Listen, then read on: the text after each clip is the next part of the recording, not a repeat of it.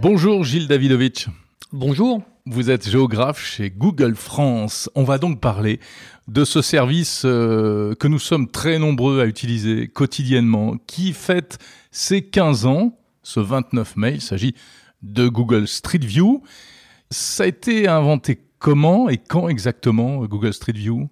Alors l'idée euh, initiale provient de l'un de nos deux fondateurs, euh, Larry Page, qui, euh, qui s'est dit, et, si on mettait à disposition des internautes des photographies des rues du monde au niveau de l'être humain, donc vraiment au niveau du sol, à disons 1m80 à peu près, mais cela partout dans le monde. Donc les rues, les avenues, les boulevards, les chemins, et l'idée est venue comme ça, en fait. Il a convaincu un groupe d'ingénieurs. Google, c'est souvent au mhm. départ des idées d'ingénieurs. Et donc, ils ont mis des appareils photo sur le toit d'un fourgon de la sécurité euh, de Google. et c'était en 2007. Ça a commencé comme ça. Alors, au début, euh, seulement quelques rues, quelques villes, hein, euh, pour tester le truc au tout début, c'est même le Google Campus en fait. On est à Mountain View et effectivement les ingés testent, s'adaptent, comprennent un peu les difficultés techniques qu'ils, vont rencontrer pour passer ça à l'échelle, pour surtout traiter ces informations images, les recalibrer, donc les remettre les géoréférencer, c'est ce qu'on appelle le géoréférencement, donc remettre les pixels euh, dans l'endroit où ils sont sur une carte pour qu'on les projette et, donc, euh, bien, comme toujours, on apprend, euh, on s'améliore, il y a des échecs, il y a des réussites, et, on poursuit. Et puis alors après, euh, sont arrivés les, les Street View Cars, hein, c'est comme ça que ça s'appelle, ces petites voitures avec une espèce de tourelle sur le dessus. C'était une vraie attraction quand c'est arrivé, quand on en voyait passer une devant soi dans la rue, tout de suite on la prenait en photo. Aujourd'hui, ça s'est un petit peu banalisé. comment ça fonctionne finalement ces, ces véhicules et tous les systèmes de prise de vue? Alors, euh, effectivement, sur le toit d'une Street View Car, on, donc on a un mât qui va percher en fait euh, euh, la captation, donc les appareils photo qui vont permettre de capter les images à 360 degrés autour de la voiture.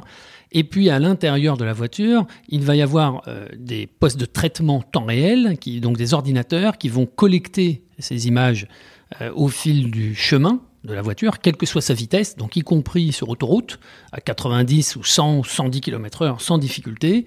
Et on va comme ça collecter des images, les assembler, les traiter avec des systèmes intégrés pour pouvoir les restituer sur Internet et naviguer après sur Internet. Donc il y a un traitement informatique euh, local dans le véhicule. Il y a un, traitement un premier traitement informatique local. Alors aujourd'hui, il est même de plus en plus sophistiqué. Initialement, c'était pas très sophistiqué. Aujourd'hui, ça l'est. Et effectivement, en plus des appareils photo, il y a ce qu'on appelle des lidars, qui sont des capteurs euh, infrarouges, une sorte de laser. Pour, ce sont des lasers infrarouges hein, mhm. qui font en fait un nuage de points. Ils vont générer un nuage de points, c'est-à-dire que dans l'espace, ils vont collecter ce qu'on appelle la topologie. Donc la topologie, c'est la surface qui vous entoure, le relief qui vous entoure. Ça permet de mettre du volume. Exactement, comme un radar. Sauf qu'un radar, c'est pas les mêmes euh, technologies, mais c'est exactement le même principe qu'un radar. On va envoyer non pas une onde électromagnétique euh, euh, radar, mais une impulsion laser. Mhm. Et donc on va collecter comme ça des milliards de points, un peu comme la police scientifique le fait sur une scène de crime dans les, dans les dans les séries américaines, mais dans la vérité, dans la, dans la vraie vie aussi. D'accord. Alors, euh, vous l'avez dit, géolocalisation pour savoir où on est avec le GPS. Et il y a du, du, du photodécodage parce qu'en fait, toutes ces images, c'est ce que vous expliquez, il faut, il faut les réassembler pour qu'on puisse être à l'intérieur, en fait. Alors, absolument. Ça, c'est une nouvelle. Euh, finalement, une nouvelle couche euh, de données qui va servir à alimenter notamment Google Maps et les utilisations qui sont faites dans Google Maps, c'est qu'on va entraîner des réseaux neuronaux, donc ce qu'on appelle le machine learning en, anglais, euh, à photodécoder, à reconnaître tout un ensemble euh, de choses sur les images. Alors ça peut être euh, le nom d'une rue sur un panneau de rue, le numéro d'une adresse dans la rue, mais aussi sur les vitrines des magasins, des restaurants, le nom de la boutique, le type de boutique, les horaires d'ouverture, les horaires de fermeture, et comme ça tout un ensemble en fait d'éléments qui vont venir enrichir la base de données de POI, de points d'intérêt, des points of interest, Mhm. des points d'intérêt que l'on va requêter, vous et moi, quand on utilise Google Maps. Vous dites les horaires d'ouverture euh, qu'on trouve effectivement euh, dans Google Maps. euh, initialement, ils sont capturés euh, en vidéo? En photo? En photo, certains. Alors pas toutes. c'est Quand c'est trop petit et que Oui, la à condition évidemment que ce soit euh, inscrit sur, sur la devanture. Absolument. Quand c'est lisible, eh bien, on va euh, corréler cette information, cette source d'information, avec euh, les informations que les internautes ou le propriétaire des magasins euh, nous envoie. Mhm. Alors, il y a plusieurs types de véhicules en fait qui collectent et qui sont équipés de ces, ces caméras et ces appareils photo 360. Au début, c'était que des voitures, mais aujourd'hui, il y a d'autres choses. Absolument. On s'est très vite euh, aperçu de l'engouement, de l'intérêt euh, de la technologie euh, à portée de tous. Mais en fait, très vite, on nous a dit, mais oui, c'est sympa, mais il y a plein d'endroits où les voitures ne passent pas, les rues piétonnes, par exemple, mais aussi tous les endroits euh, intérieurs, les musées, euh, les gares, les aéroports, les malls, les grands centres commerciaux. Et donc là, les voitures ne pouvaient pas passer. Alors, dans les rues piétonnes, eh on a fabriqué des tricycles. Ça faisait 200 kilos, c'était, il fallait avoir des mollets. Pas question de faire le tour malais, heureusement il n'est pas piéton. Euh, et, et, puis surtout, euh, bah, dans tous les endroits effectivement où même un tricycle ne passe pas, par, parfois des chemins euh, tortueux, mais c'est aussi le Mont Blanc. ça, en fait, on, on s'est beaucoup amusé. Quels sont les endroits les plus insolites, les plus insolites qui ont été comme ça photographiés? Alors moi, j'ai beaucoup apprécié les, les captations sous-marines. Euh, notamment de la barrière de corail, des grandes barrières de corail en Australie euh, ou, dans certaines îles euh, du Pacifique, où là il a fallu adapter la technologie et la mettre en caisson étanche. Donc ça c'est assez insolite, mais il y a eu aussi des endroits, des îles en Europe du Nord, notamment au Shetland ou, dans d'autres endroits un peu sympathiques de, cette nature un peu sauvage, où on a mis eh bien, à dos de mouton euh, les systèmes de captation de photos. Euh, moi, je pratique beaucoup euh, le trek dans le Sahara. On a mis aussi à dos de chameaux. À dos de chameaux. Donc voilà, il y, a des, y a des endroits comme ça merveilleux. Et puis évidemment, comment ne pas citer les grands musées, les grands châteaux, Versailles, évidemment. Et comment ça se passe alors, la, la, la cartographie ou la, la photographie de, de, Versailles ou d'un musée comme ça? Alors là, nos ingénieurs ont été obligés de fabriquer des chariots, on appelle des trolleys, des, des chariots qui vont embarquer cette technologie-là. Et, euh, et, bien donc un opérateur va pousser en fait le chariot dans, euh, selon un chemin prévu à l'avance pour faire la captation euh, à très haute résolution mmh. des murs, des sols et des plafonds. et donc quand on se promène dans Versailles, c'est une splendeur. Alors justement, euh, à l'occasion des 15 ans, eh bien, euh, Google Street View lance euh, et ouvre les portes d'un monument parisien qui n'est pas très connu, qui est peu visité et qui est assez incroyable. C'est l'hôtel des Invalides, enfin le les Invalides, les ça, Invalides, voilà. Alors oui, là, c'est effectivement issu d'un partenariat avec euh, le Google Art et Culture. Donc euh, cette division de Google chargée de faire la promotion euh, des, lieux culturels à travers la planète. Donc il y a plus de 2000 endroits qui ont été comme ça cartographiés ou qui ont fait l'objet d'un partenariat technologique avec nos ingénieurs. la Grande Muraille de Chine, par exemple, le Mont Saint-Michel, etc., etc. Mais voilà, donc les Invalides euh, un endroit finalement peu connu, même si euh, quand il y a une personnalité importante euh, de la République qui décède, ou quand on a des militaires, par exemple, qui qui sont eh bien oui qui sont tués sur des terrains d'opération par exemple les, les, les, victimes voilà. de l'opération Barkhane au Mali par exemple arrivé. voilà donc des, des, des, célébrations malheureuses où la République eh bien se réunit mais ça, c'est sur la partie publique extérieure, en fait. Et nous, nous avons fait ces aspects-là, évidemment, donc mmh. les cours d'honneur euh, et les façades, mais nous sommes rentrés aussi à l'intérieur euh, de, de, cette, euh, de, de, cette grande institution et on a photographié bah, les, les, ors de la République et puis euh, aussi la, la, toiture avec toute cette architecture incroyable d'enchevêtrement de, de, bois. Oui, c'est étonnant. Alors, on pénètre au-dessus de la cathédrale, parce qu'il y a une cathédrale à l'intérieur des Invalides, Absolument. et on est dans les combles en fait, euh, donc avec vraiment, on est vraiment sous le toit avec des poutres en bois qui doivent dater de, bah de la, évidemment de la construction. Et, et, et ça, c'est un point de vue que même les gens qui travaillent aux Invalides ne, ne, ne voient jamais. Absolument, ce sont des, petits endroits comme ça, des petits passages parfois tortueux qui vont jusqu'au sommet en fait euh, de cette euh, coupole majestueuse, euh, dorée, plaquée à leur fin d'ailleurs, quelques kilos d'or tout en haut, et qui, qui permettent une vue sur Paris imprenable. C'était d'ailleurs avant la construction de la Tour Eiffel le plus haut sommet parisien. Mmh. Il y a plein de monuments évidemment qui sont présents dans Google Street View. C'est quoi le tiercé gagnant Vous le savez?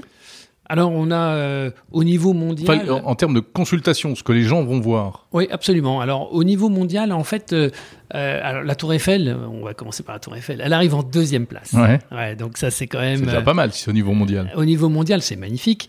alors la première place, c'est la, tour Burj Al Khalifa, donc la grande tour, la plus haute tour du monde, à peu près 800 mètres de mémoire. Et puis en troisième place... Ah, qui est à... C'est à Dubaï. À Dubaï, à Dubaï. Voilà. Et puis en troisième place, c'est le Taj Mahal en Inde, évidemment. Donc ça fait trois monuments effectivement qui sont symptomatiques de l'humanité et que finalement tout le monde, euh, euh, ben, tout le monde malheureusement ne peut pas euh, visiter en se déplaçant parce que bah, c'est les circonstances de la vie qui font ça. Et que Internet, grâce à, à, Google, eh bien permet de diffuser donc au plus grand nombre. Il y a toujours cet esprit de diffuser euh, l'information et la connaissance au plus grand nombre. Et puis il y a un aspect, euh, alors ça c'est ce que le grand public euh, peut voir, hein. on peut y accéder librement, c'est gratuit, à la fois sur Google Street View, sur le site des Invalides, etc. mais il y a également un aspect commercial. Toutes ces données sont utilisées, sont commercialisées par Google alors, les, données de l'Institut, enfin du Google Agriculture, euh, non. Ça, ce sont euh, en fait des partenariats euh, qui, sont, qui sont faits en fait de manière bénévole, on va dire en non-profit, comme disent les Américains.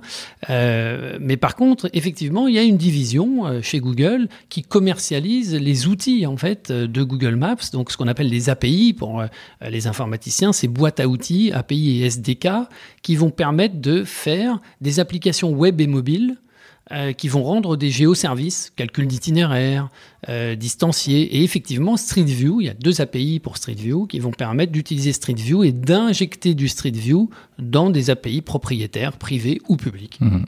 Donc les monuments, l'intérieur des monuments, des centres commerciaux, vous l'avez dit, mais bien sûr le cœur de métier, enfin l'activité initiale, ça reste les rues.